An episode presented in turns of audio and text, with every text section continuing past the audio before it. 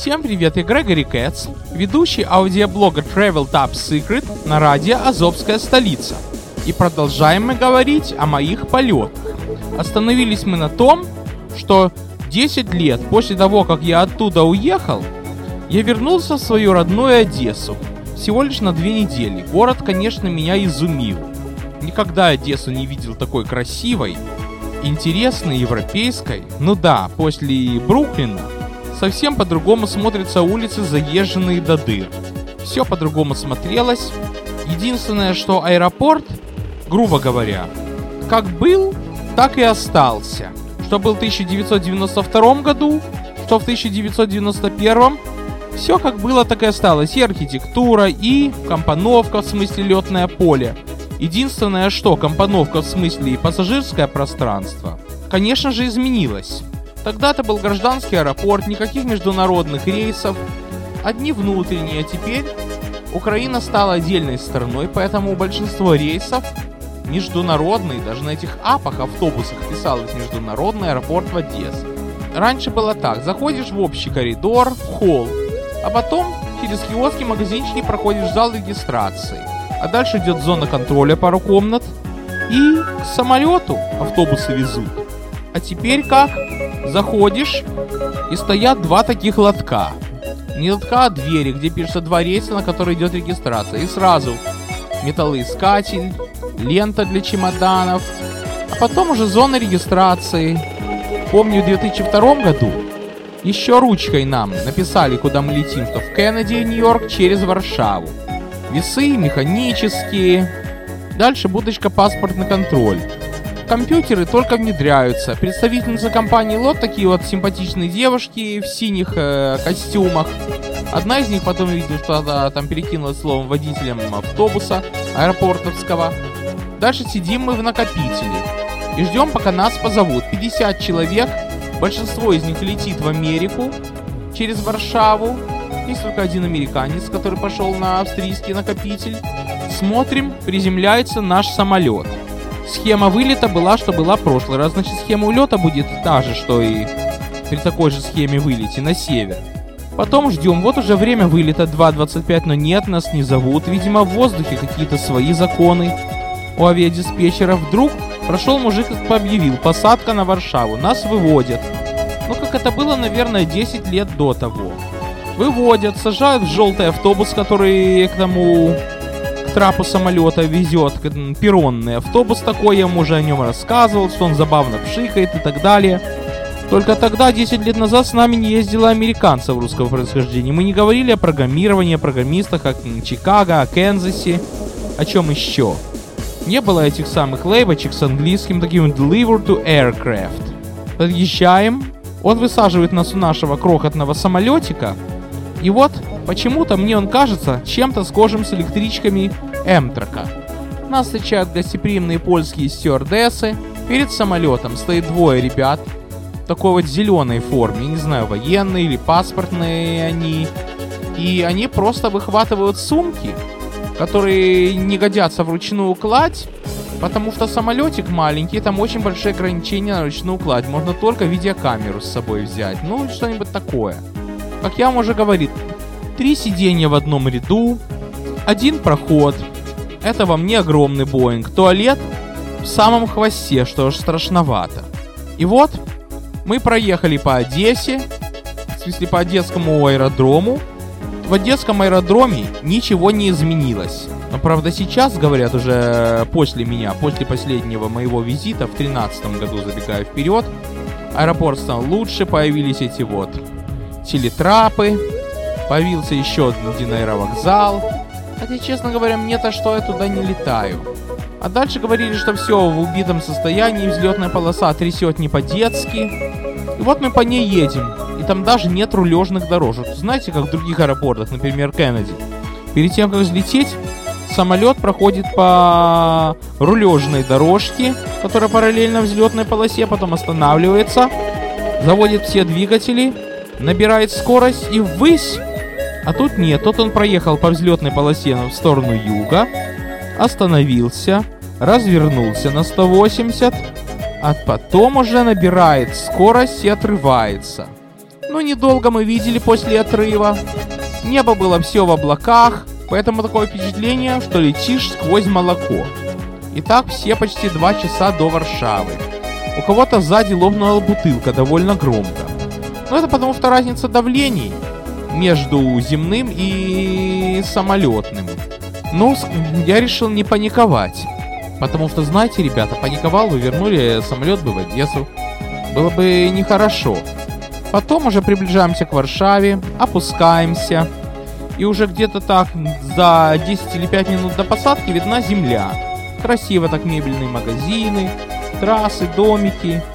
Но на пути туда мы видели гораздо больше. Дело в том, что этот самолетик летает на высоте где-то 7 или 6 тысяч километров. Метров, то есть 7 или 6 тысяч метров. В отличие от Боинга, который от 10 до 12. Прилетели в Варшаву, тот же самый уже варшавский, этот самый перронный автобус нас встретил. Это не апы, а вот эти вот кобусы, которые я вам говорил. В Варшаве такие вот европейского типа, подвез нас к аэровокзалу. Мы прошли повторный досмотр, повторно прошли через эту арку, где нам сказали прошу в предыдущем подкасте. И самолет. Тогда можно было жидкости возить с собой. Например, у меня была бутылка киселя из Одессы по-моему, даже не прикрытая. Нигде она не пролилась и никому не было дела. Когда мы уже сели в Боинг, то там было все по-другому. Во-первых, это был Боинг, и там компоновочка была 2, 4, э, не, вру, 2, 3, 2. Это первый раз, когда я сидел возле иллюминатора, потому что обычно в таких Боингах я сажу, меня сажали в середине. Далее, что 9-часовый полет в Нью-Йорк. Скука. А сзади еще бурчат какие-то американцы польского происхождения, что очень много денег уходит на благосостояние в Америке, в общем, не туда, куда нужно. Думаю, помолчали бы вы, хоть в самолете. Приземлились в Нью-Йорке, а по ходу я прочел табличку, что нельзя что-то там делать, развязывать занавес или завязывать занавеску в случае взлета, посадки и такси. Я думал, что за такси? Причем к самолету такси. Потом догадался, что такси это когда он рулит по земле. Странно, чего оно так называется, не могу понять. Почему рулежка называется такси? Причем здесь такси? Я еще подумал, что может быть имеется в виду вот эта тачка, которая тягачом работает, может быть она называется такси. Иногда попадаются такие термины, честное слово, что не поймешь.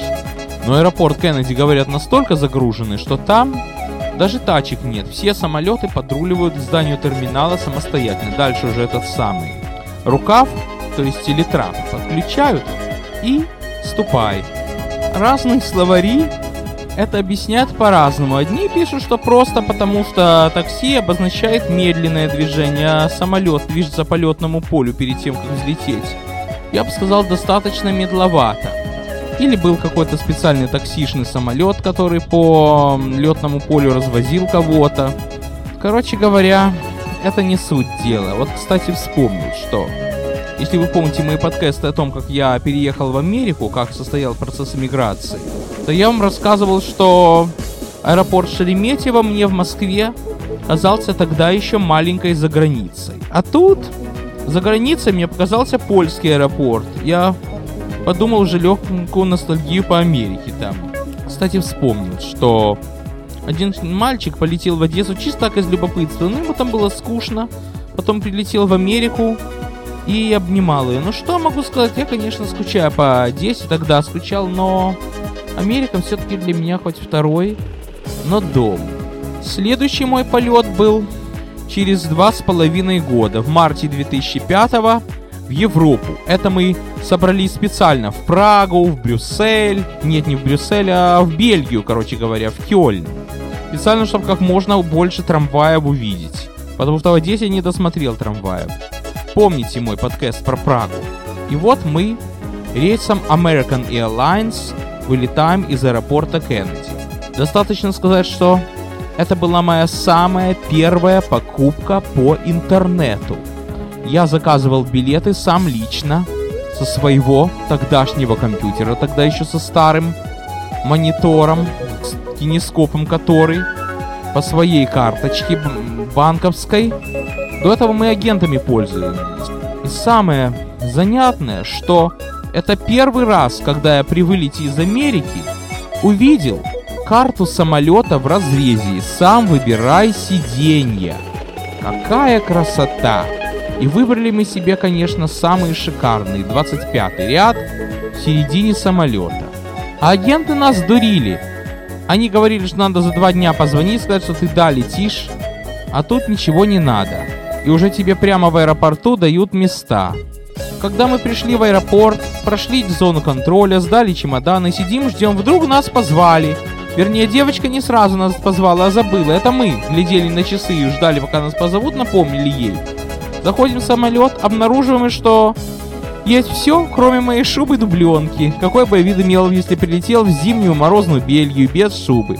Я быстренько сказал стюардессе, что я оставил дубленку, она сказала, ты пойдешь только со мной. Мы с ней вышли. Я вижу дубленку на скамейке, забрал ее, схватил, в чем я в руках фотоаппарат был, никому не отдавал, и обратно в самолет. И вот так вот мы полетели. Приземлились, провели пару дней в Германии, Бельгии. Я вам об этом уже все рассказывал. Оттуда сели на самолет местной внутренней компании German Wings и полетели в Прагу. Но это не такая же внутренняя, как внутри Евросоюза. И там нам сказали, что у нас в паспорте отмечен 206 год, а был на дворе 2005.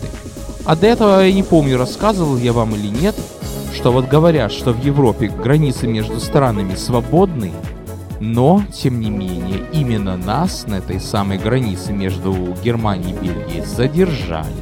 За рулем муж моей тети нас останавливает голландский пограничник, любезно так вот, в полицейской форме, с оружием, но такой любезный, как в кино. Общается с моим дядей, потом переключается на нас, с нами по-английски, с дядей по-немецки. Потом дядя куда-то отводит проверить все паспорта. Дядя, как назло, забыл какой-то там документ, видно, жительство, гонял туда-сюда обратно. Наши паспорта они проверяли. Короче говоря, задержали нас. Задержание в Африке задержание. Неприятно, конечно, зато есть что вспомнить. Потом он подвез документ, они нас миром пустили. Это был единственный случай за его бытность. Он тогда жил 8 лет, что задержали. Ну это так, к слову. Короче говоря, садимся мы в самолет. Кёльн, Прага, аэропорт такой сверх-сверх. Туда мы ехали поездом, электричкой, а в Праге еще и трамваем. Не буду повторять подкаст про Прагу. Самолет компании German Wings это хоть такой вот лоукостер оператор, но очень красивый. Сиденья такие вот темно-сиреневые. С желтым верхом, не помню, что там желтая, компоновка 3.3. Точно как в Ту-154. Это такой компоновкой не летал лет 14.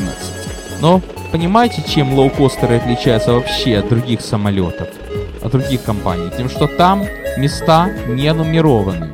Кто успел, тот два съел. Кто пришел раньше, тот хапнул другое место хапнул лучше место.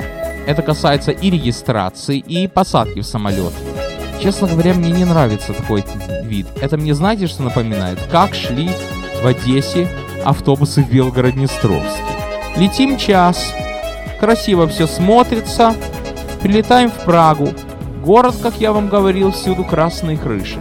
Вот уже хутор аэродрома. Проехали мы всю взлетную полосу, длина которой два здания аэровокзала, вернее 2 километра, туда, обратно, пока он погасит скорость, пока уже таксирует, прилетели, насладились Прагой. Тем же самолетом, тем же рейсом, только в обратном порядке, обратно. А кстати, забыл сказать, что в Брюсселе в аэропорту очень красивый тревелатор. И в Праге тревелатор.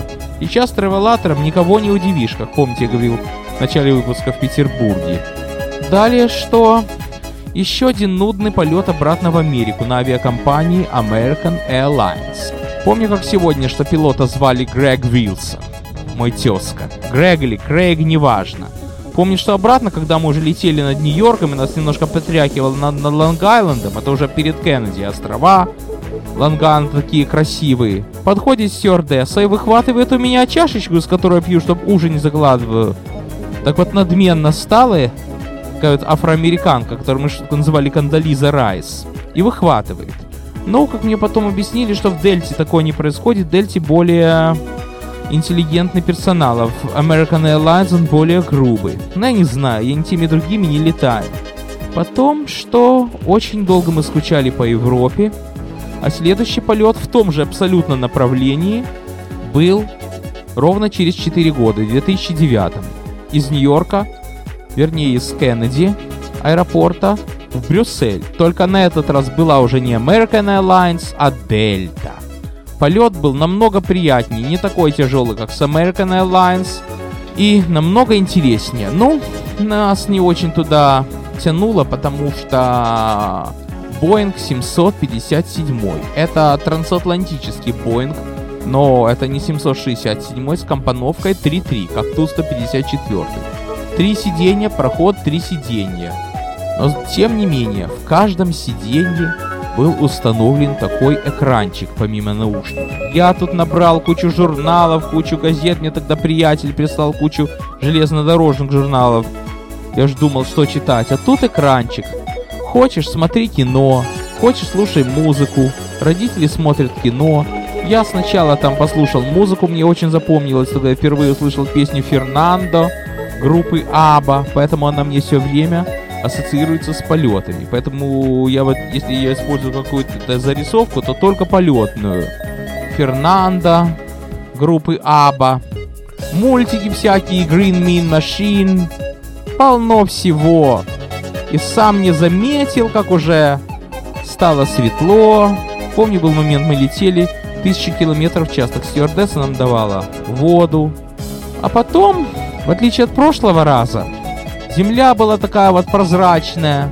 Все насмотрелось, но, честно говоря, я уже искушенный Google мэпами, потому что тогда появились гугловские карты, что чувствуешь себя в самолете, правда, за своим рабочим столом. И вот приземляемся, он такие пируэты делает, меня не укачивает, мягко и приземлились в брюссельский аэропорт. Нас встречает тот же тревелатор, тот же паспортный контроль и тот же муж тети, и та же тетя. Правда, на этот раз мы обратно летели уже не из Брюсселя, а из Лондона, потому что мы, помните мои выпуски про Лондон и про скоростной поезд Евростар? Побывали в Лондоне и обратно возвращались из Лондона. Из Лондона мы летели уже Боингом 767, там компоновка 232. Полет был, прямо скажем, скучный, не было этих в креслах телевизоров, у меня был mp3-плеер, эм я помню, пил много воды, летим, летим, подлетаем к Нью-Йорку. Это первый раз после Люф... этого самого, не Люфтганза, до Люфтганза, после иммиграции, что мне немножко качнуло. Но это, скорее всего, потому что Кеннеди аэропорт был перегружен, погода была такая облачная. Ну, знаете, такая облачная, но солнечно. Мы сделали три круга и приземлились в аэропорту Кеннеди обратно в Нью-Йорке. И все равно, желание летать и путешествовать нас не покидает. Кстати, пока не забыл, у вас, наверное, возник вопрос, из какого Лондона мы летели, потому что Лондон, как, например, Москва, имеет три аэропорта. В Лондоне есть Хитроу, из которого мы летели, это интернациональный аэропорт, там 5 терминалов. Кстати, я посмотрел карты и увидел, что разрастается, что авиации становится больше все больше самолетов становится. В Лондоне есть Гетвик. Он не принимает трансатлантические, видимо, но в него можно прилететь из Испании, даже из Москвы можно прилететь. Есть Льютон. Вот в Нью-Йорке есть три аэропорта. Есть Кеннеди, который больше всех известен. Есть Ньюарк, это он находится в штате Нью-Джерси. Он такой же международный, как Кеннеди. Такой же международный статус, но его меньше знают, оттуда меньше полетов. Но почему-то Люфтганза предпочитала для своих рейсов, пунктуальные немцы предпочитали Ньюарк. Видимо, оттуда был лучший транспорт. До того, как Кеннеди построили эту дорогу AirTrain.